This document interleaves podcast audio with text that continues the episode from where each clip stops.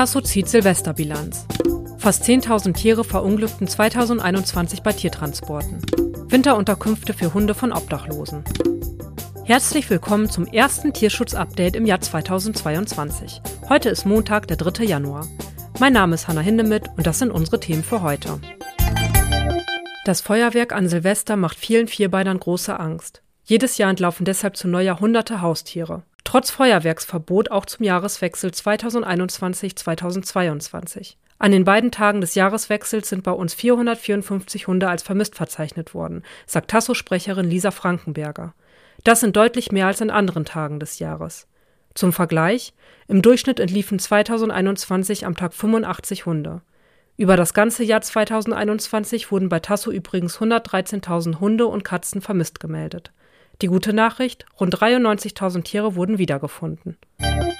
Fast 10.000 Tiere sind im vergangenen Jahr bei Tiertransporten verunglückt. Das hat die Tierschutzorganisation Vier Pfoten aus Medienberichten und Polizeistatistiken zusammengetragen. Eine offizielle Zahl dazu gibt es nämlich nicht. Die Tierschützer gehen davon aus, dass tausende Hühner sowie 694 Rinder und Schweine bei wenigstens 21 Tiertransportunfällen gestorben sind. Die meisten Unfälle mit Tiertransporten ereigneten sich in Nordrhein-Westfalen und Niedersachsen. Tierschützer kritisieren Tiertransporte schon seit Jahren und fordern kürzere Strecken, bessere Bedingungen und mehr Kontrollen.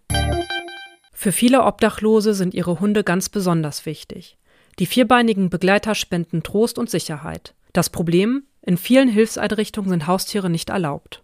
Die Stadt Hamburg etwa stellt in diesem Winter 1030 Übernachtungsplätze zur Verfügung, doch Hunde sind in allen verboten. Erlaubt sind sie nur in einigen ganzjährigen Notunterkünften. Es gibt aber Hilfe für Menschen in Not und ihre Vierbeiner. Der Hamburger Tierschutzverein bietet im Winter kostenlos warme Schlafplätze für die Hunde von Obdachlosen an. Trotzdem befürchten die Tierschützer, dass viele Wohnungslose wegen ihrer Tiere auch im Winter draußen bleiben werden.